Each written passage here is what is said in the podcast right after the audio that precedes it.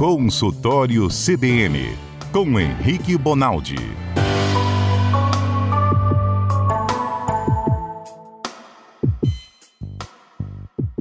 Oi, doutor Henrique, tudo bem? Ei, gente, tudo bem? Boa tarde para todo mundo, boa tarde para quem está nos escutando. Vamos nós, mais uma semana, graças a Deus. Ainda bem que o senhor terminou falando graças a Deus. Tão sorumbático, falei, eu, hein, doutor? Alto astral, que isso? O senhor tá bem mesmo, doutor? Não, não, eu tô bem, só, só tô dando um bom dia. Não tem jeito de falar. Boa tarde aí, moçada! Vamos lá, yeah. É melhor o senhor sorumbático. Volta a ser sorumbático, doutor. Volta, volta, sorumbático. Doutor Henrique, é, vamos voltar para os rins, tentar avançar na conversa dos rins? Porque tem dúvidas Vamos na lá. semana passada também. Pelo que eu me lembro, o senhor falou, os rins são um filtro. E ele produz a urina. Ele absorve aquilo que a gente pode usar e elimina a urina. Se sua urina estiver muito amarela, você está bebendo pouca água. Se estiver claro demais, está sobrando água. Entre outras coisas. Mas basicamente isso. Eu ainda lhe perguntei, doutor, eu preciso visualizar para eu entender. Filtro, eu lembro de algo que retém impureza, assim, passa água limpinha. Senhor falou, é isso mesmo. É assim são os rins. Pelo que eu me lembro, o senhor ainda falou, Deus foi generoso. Um só bastava, temos dois. E os rins ficam numa região que a gente não consegue apalpar. Não é isso? Mais embaixo aqui do cabaço, lá esquerdo. Não é isso? Tá tudo por aí? Eu Exatamente. entendi bem? Não, 100%. Só, só vale ressaltar que a gente não consegue palpar a parte porque ele está atrás da barriga.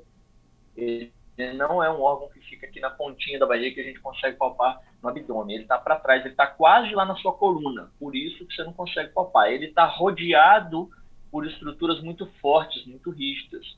Músculos, ossos. E aí a gente não consegue palpar por causa disso. Sim. Aí, vamos lá então, doutor. É, o senhor explicou a função dos rins, onde eles ficam, mas é, faltou dizer como é que eu trato bem dos meus rins, o que eu não devo fazer para prejudicar o funcionamento dos meus rins. O senhor falou da hemodiálise também, que é como se fosse um órgão fora do corpo. Né? E quem faz hemodiálise deve agradecer a medicina por ter evoluído, não ficar se lamentando, porque vai viver assim, fazendo hemodiálise. Foi mais ou menos isso, não foi? Exatamente. A hemodiálise é como um ventilador mecânico para o pulmão. Seu pulmão para de funcionar, não tem problema nenhum. Põe um tubo na garganta, liga o ventilador mecânico, o ventilador define quanto de volume que entra, quanto que sai, quantas vezes, por quê, quanto de oxigênio, blá, blá, blá. A hemodiálise é a mesma coisa. Se o rim parou de funcionar, não tem problema.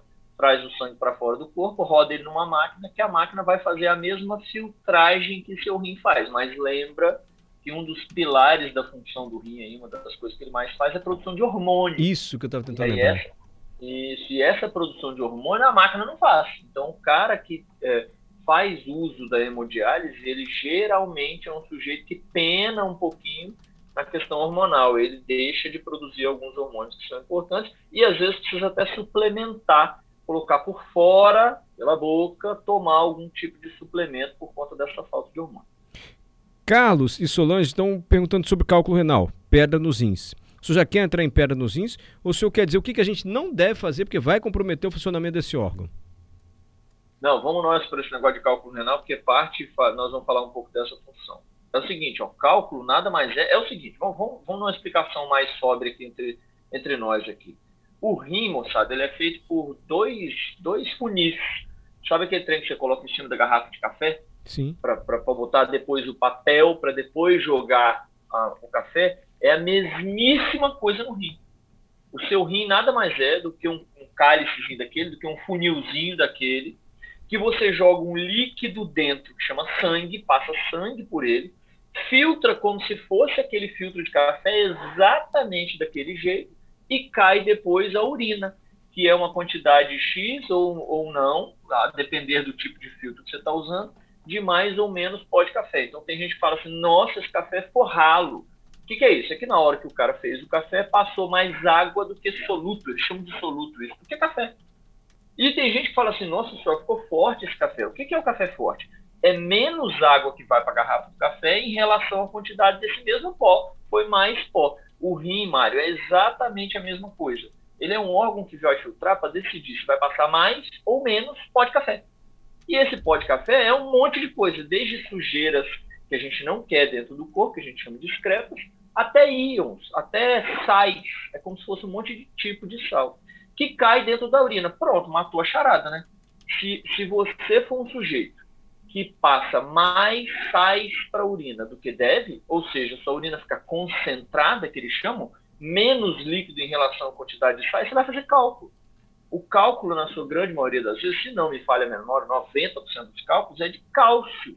Se você for um sujeito que se alimentar de um jeito tal, ou tiver uma genética que seu pai, sua mãe, seu irmão, todo mundo teve, que passa mais cálcio do que deve para dentro da urina, é, é, é, o, é, o café forte. Você vai ficar com a urina muito cheia de cálcio e, ela, e esse cálcio, como está sobrando, ele vai se agarrar no segundo funil. Nós temos um outro funil.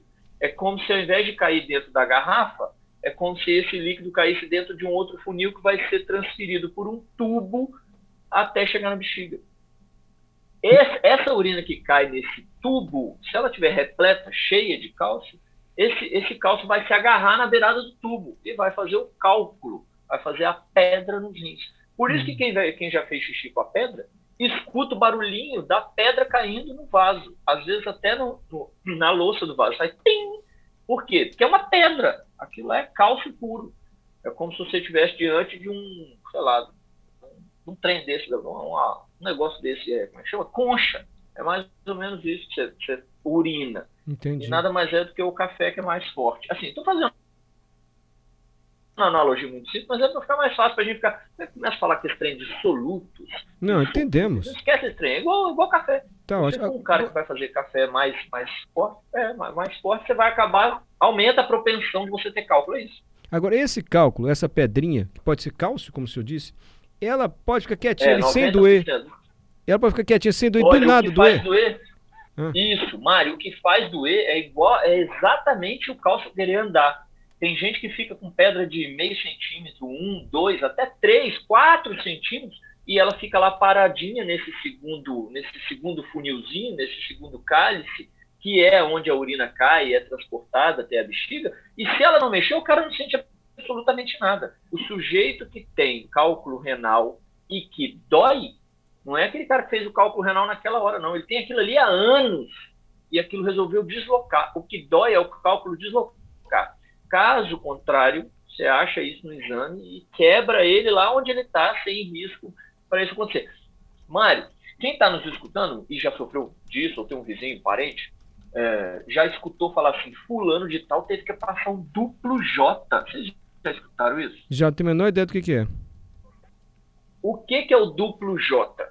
Nada mais é do que um fio de um, de um material ao mesmo tempo que ele é maleável, que ele é molinho, é como se fosse uma, uma, uma baqueta de, de, de, de, instrumento de música baiana, assim, uma baqueta molinha. Ela fica uma, tipo uma baqueta de tamborim, é como se fosse uma baqueta de tamborim, o material, né? E ele tem dois J's na ponta, numa ponta e na outra. Um, um J mesmo, ele faz uma, uma voltinha nas duas pontas. O que, que o cara faz com aquilo? Ele pega aquilo e introduz ele da bexiga até o rim. Então, um J fica lá dentro do rim, o outro J fica cá na bexiga e transpassa esse cano. Para que, que ele faz isso? Para facilitar. Não, não, não, não, ele deixa lá, ele deixa lá. Por que, que ele faz isso? Porque na hora que ele faz isso, ele expande, ele ajuda a aumentar o tamanho desse ureter. E aí fica mais fácil migrar o cálcio sem grandes problemas. Fica mais fácil deslocar a urina quando ela poderia ficar obstruída pelo cálcio obstruída pelo cálculo. Então ah. é como se fosse um desen... fica, fica desentupindo Entendi, até mas... que você resolve. Eu que eu quero chegar eu entendi, doutor, a sua analogia está perfeita. A dor, então, não é da pedrinha. A dor é que ela se desloca e bloqueia a, a, a urina? E aí que dói, é isso? Não, na hora, não. na hora que ela se desloca, ela vai lesionando a parte de dentro do tubo e isso causa dor. Independente se obstrui ou não obstrui, isso vai causar dor. Agora, se porventura tiver risco de obstrução, duplo J. Eu enfio um caninho lá dentro e deixo com que esse caninho, ficando lá dentro, ele evita que a obstrução aconteça. A urina vai correr em volta do caninho e vai cair na bexiga do mesmo jeito, não tem risco de obstrução. É para isso que serve o tal do duplo J. E é por isso, Mário, que quem tem cálculo de rim, além de dor, às vezes tem sangramento na urina. Por quê? Porque na hora que o cálcio desce, por esse caninho até chegar à bexiga, ele desce rasgando o caninho. E aí sangra. É por isso. Entendi. Agora, esse duplo J é temporário. Você deixa abertinho para a urina sair, a pessoa não sentir dor até tirar a pedra? Exatamente. Aí eu vou ah. lá no rim do cara, quebro a pedra, quebro, quebro, quebro, quebro, quebro, quebro em tamanhos tais que o cara não vai ter sintoma, ele não vai sentir dor quando ele urinar.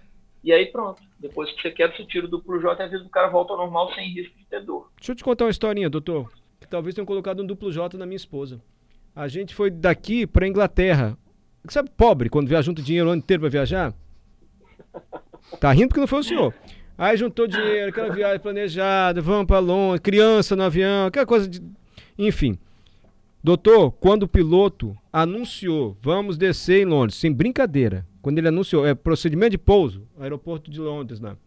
Na hora, ela, ai, sentiu uma dor. Ai, tá piorando, piorando. Saiu arrastada, sem brincadeira. Fomos arrastando ela no aeroporto de Londres. Você imagina a situação. Uma dor insuportável. E era a pedra no rim. E aí um amigo lá de Londres, um anjo, nos ajudou. Ela foi atendida no hospital lá, voltou para casa, não aguentou, voltou, ficou internada. Olha a viagem, maravilha. Ficou internada, eu com criança e falar inglês em Londres. Mas um amigo, um anjo, nos ajudou. Enfim, e ela foi atendida lá e lá não operou, precisou operar aqui no Brasil. Mas esse amigo de Londres falou: ah, um outro amigo meu, mesma coisa. Na hora que veio no avião, a pedra no rim dele começou a doer. Será que avião desloca a pedra no rim, doutor? Não, eu não sei, porque às vezes mudança de pressão, atmosfera, eu sei lá. Não, que eu saiba, não. Mas eu posso, eu posso ler e responder da próxima vez, mas que eu saiba, não, é. existe relação. Então foi e só se azar porventura, Omar, deixa eu falar uma coisa para quem está nos escutando. Dor de cálculo de rim é de verdade. As pessoas desmaiam pela dor de cálculo. Isso. Dor de cálculo de rim. Eu vi. É uma das, é uma das dez dores mais fortes do mundo. Então você não discrimina esse trem, não. Uhum. E um, um da, uma das dicas da dor é que essa dor ela começa no abdômen e ela irradia, ela encosta em homens no sacro escrotal. Nossa. O cara sente dor, é, ele sente dor que irradia para o saco. E nas mulheres, nos grandes lábios, que é essa parte grande da, da vulva. Sente dor ali. Então, uma das dicas para quem quer aí, tá diante de um vizinho que está tendo isso, pergunta: a dor está parada no abdômen ou ela está irradiando? Ah, ela está irradiando. Para onde? Para os genitais, pode, assim, ó, é, é, grande chance de ser cálculo de rim. Ela tem essa característica semiológica que a gente chama, que é uma característica clínica, que, que ajuda a gente a definir na porta do pronto-socorro. Sara mandou mensagem que ela botou assim: saporcaria de pedra no rim. Nunca senti tanta dor na vida, nada abarrou. Escreveu a Sara. E. Pois não, Johnny. Tem, tem um complemento aqui sobre a dor. Ah. É, a, a ouvinte está descrevendo aqui: dá uma dor absurda porque a, a pedra está em deslocamento, dá uma vontade de fazer um xixi, mas não sai uma gota e dói demais. Doutor, então, assim, só para eu resolver essa minha vida, esse capítulo da minha vida, porque lá em Londres não operaram. Eu acho que colocar esse duplo J para ela aguentar, porque ela aguentou a viagem. E ele falou: você vai aguentar mais uns 20 dias. Chegando no seu país, você corre para o médico. Chegou aqui, é, precisou fazer a, a cirurgia para tirar a pedra. Só pode ter sido isso, né? Só pode ter sido isso. Aí o que, que eles fazem? Independente se colocou o duplo J ou não, o que, que eles fazem? Eles checam no exame se existe chance ou não de deslocar mais algum cálculo, o cara ter mais uma outra crise. Hum. Se eles não acham o cálculo que é responsável, você não tem mais dor e não tem outro cálculo para descer, não, um grande assim, eles desistem da ideia de tratar naquele momento, eles seguram um pouquinho. Então, é, calma que a medicina sabe o que fazer se você estiver sentindo isso. Porque quem está sentindo, Mauro, tem uma sensação de desespero, parece estar morrendo. Isso. E calma que existe, existe tratamento. Por evento agudo, existe tratamento para eu pensar se vai ou não vai ter um outro deslocamento, uma nova dor. Se tem ou não tem risco de obstruir e causar insuficiência renal, fazer esse rim ficar lotado de urina, porque a urina não consegue descer para a bexiga. Então a medicina consegue determinar isso tudo. Só tem que ir lá no pronto-socorro ser visto pelo médico. Não invento de ter essa dor, ah, porque melhorou e eu urinei o cálculo, não vou mais não você tem um altíssimo risco de ter um novo cálculo, deslocar de novo e ter dor de novo. Ah, a Carmen está perguntando isso. Quem fez cirurgia de pedra no rim, pode ter de novo? Opa, se pode. Um dos grandes motivos para você ter pedra é ter tido pedra. Existe um tipo de cálculo, Mar, que é, é, um dos mais incomuns, inclusive, que está ligado à quantidade de infecção de urina que o sujeito tem. Ele tem tanta infecção de urina, tanto, chama estruvita, se eu, se eu bem me lembro, se não me falha a memória e esse cálculo, então, é danado, porque você, tira ele nasce de novo, porque o cara não para de ter infecção de urina. Então, para quem tem infecção de urina de repetição, principalmente as infecções de urina que a gente chama de alta, e chama de alta porque anatomicamente é alta mesmo, né? Ao invés do cara ter lá infecção só na uretra, que é o caninho que leva da bexiga para fora, para o vaso sanitário, o cara tem às vezes também na bexiga. E às vezes ele também tem no ureter, que é esse caninho que sai lá do rim e leva para a bexiga. E às vezes ele tem no rim, então, quem hum. tem infecções mais altas, ureter, rim, existe uma chance ainda de ter esse outro tipo de cálculo. Então, então o cálculo não é só cálcio, mas a grande parte das tá. vezes é cálcio mesmo. Mas como é que ele fica livre disso? Como é que a gente evita? Tem um fator genético que vai fazer com que a pessoa tenha mais chance de ter pedra no rim? Não tem. O que, que eu faço para não ter esse troço? Tem, infelizmente tem uma relação genética danada. Então no consultório, quando a gente pergunta para o sujeito assim, aí, o que, que você tem de doença? Ah, eu tenho cálculo de rim. Geralmente ele fala, meu pai tem, meu avô tem, meu bisavô oh. tem, desde Dom Pedro tem. Como é que hum. faz para melhorar isso? Primeira coisa, ingestão de água em excesso, tem que tomar bastante água, porque aí você dilui mais. Lembra da história do café? É só você diluir mais, já melhora muito. E a outra coisa é diminuir alguns tipos de alimentos. E aí alguns tipos de alimentos ajudam muito a ter cálculo. E aí, infelizmente, nós vamos começar pelo pior. Refrigerante, por exemplo, é danado para dar cálculo. Por quê? Porque refrigerante tem dois tipos de sal, o sal, sal mesmo, um fosfato, fosforilato, como é que chama, sei lá como é que chama o trem, que dá muita chance. A outra possibilidade também é quem toma, quem come muito sal. E olha que legal, o rim é cheio de artimanhas. Olha que legal. Se você é um cara que come muito sal, você não vai jogar sal para fora tão somente. Você joga muito cálcio para fora. O rim acha necessário jogar não só aquele sal que você está comendo, que é, que é basicamente sódio, mas ele também joga cálcio para fora. Quando ele joga cálcio para fora, pronto, a gente se lascou, certo? Todos os processados, então mortadela, salsicha, é, tudo acontece. Esses trem latados. Muito sódio, né? Aí, quanto, é, quanto menos, melhor. É, nossa, Mário, é uma lista que eu não lembro todo, não. Mas assim, ó, vitamina C é danado para dar isso. Então, quem toma muita vitamina C, muito suplemento com vitamina C também, é, acaba virando acaba virando esse ácido, acaba virando também é, motivo para o rim acumular essa quantidade de soluto, né, esses, esses sais, e açúcar. Açúcar também é danado para dar isso. A, a, a, alça do açúcar tem a ver com amônia.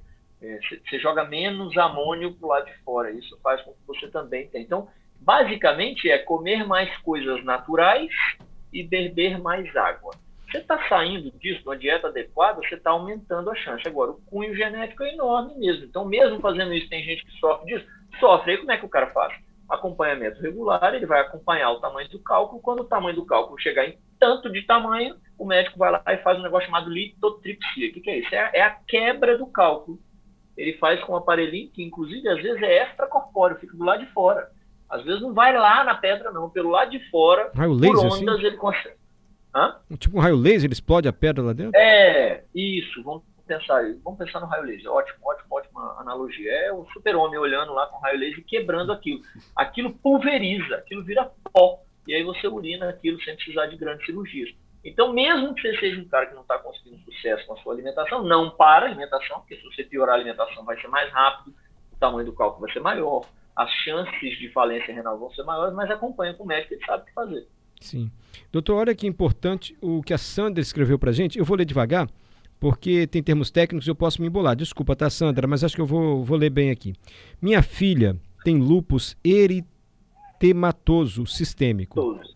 Isso. Desde então me dediquei à pesquisa.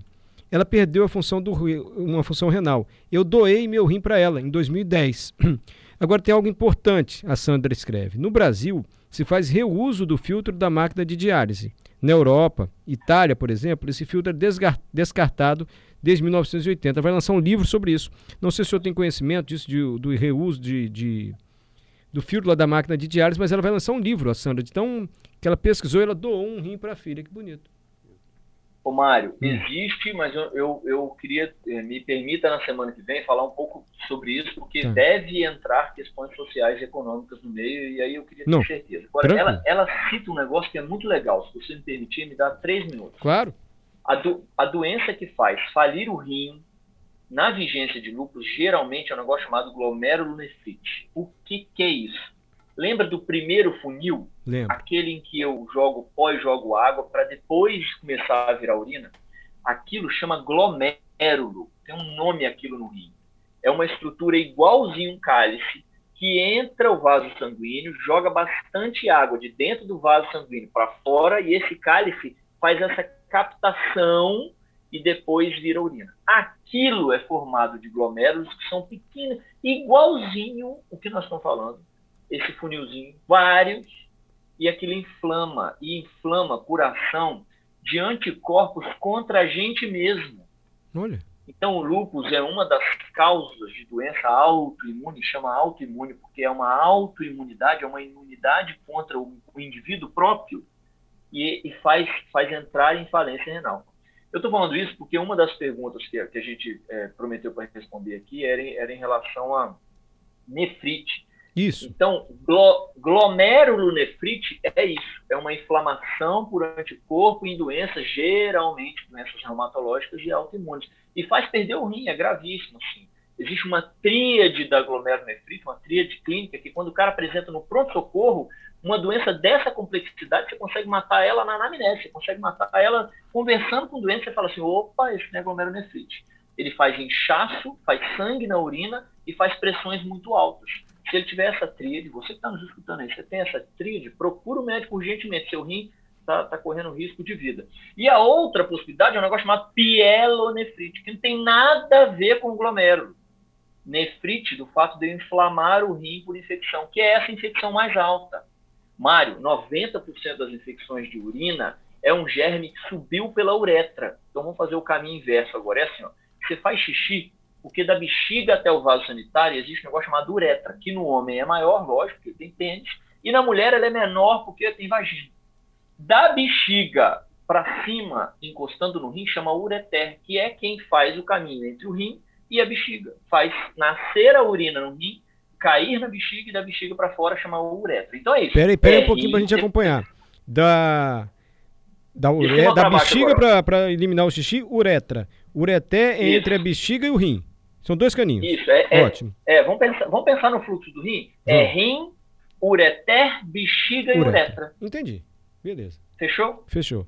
Geralmente, 90% das vezes, a, a, infecção de urina que a gente tem, homem é muito menos comum, inclusive, é um, inclusive é um fator de gravidade homem ter, ter infecção de urina, mas mulher geralmente é um germe que está do lado de fora. Isso é um dos motivos que explica por que as mães ensinam as crianças, as meninas, limparem o cocô e o xixi, o cocô de frente para trás e nunca de trás para frente, porque ela Sim. traria material fecal para dentro da vagina, aumentando o risco desse, desse germezinho subir pela uretra. E aí a gente chama de infecção baixa toda vez que pega uretra ou bexiga. Porque é mole para tratar. O risco do paciente é muito pequeno. É fácil de tratar, às vezes, você não precisa nem usar antibiótico em determinadas situações. Na grande maioria das vezes precisa mesmo.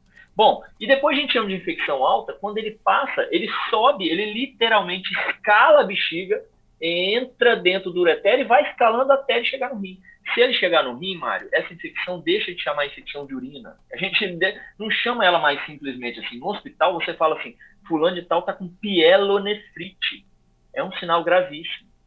Você teve um germe que conseguiu escalar por 60, 70 centímetros até chegar no rim. E aí ele disseminou a doença. Porque lembra que o rim está em íntimo contato com o sangue. Lembro. Então, é. o germe que consegue alcançar o rim, ele alcança o sangue. Então, são dois tipos de nefrite completamente diferentes.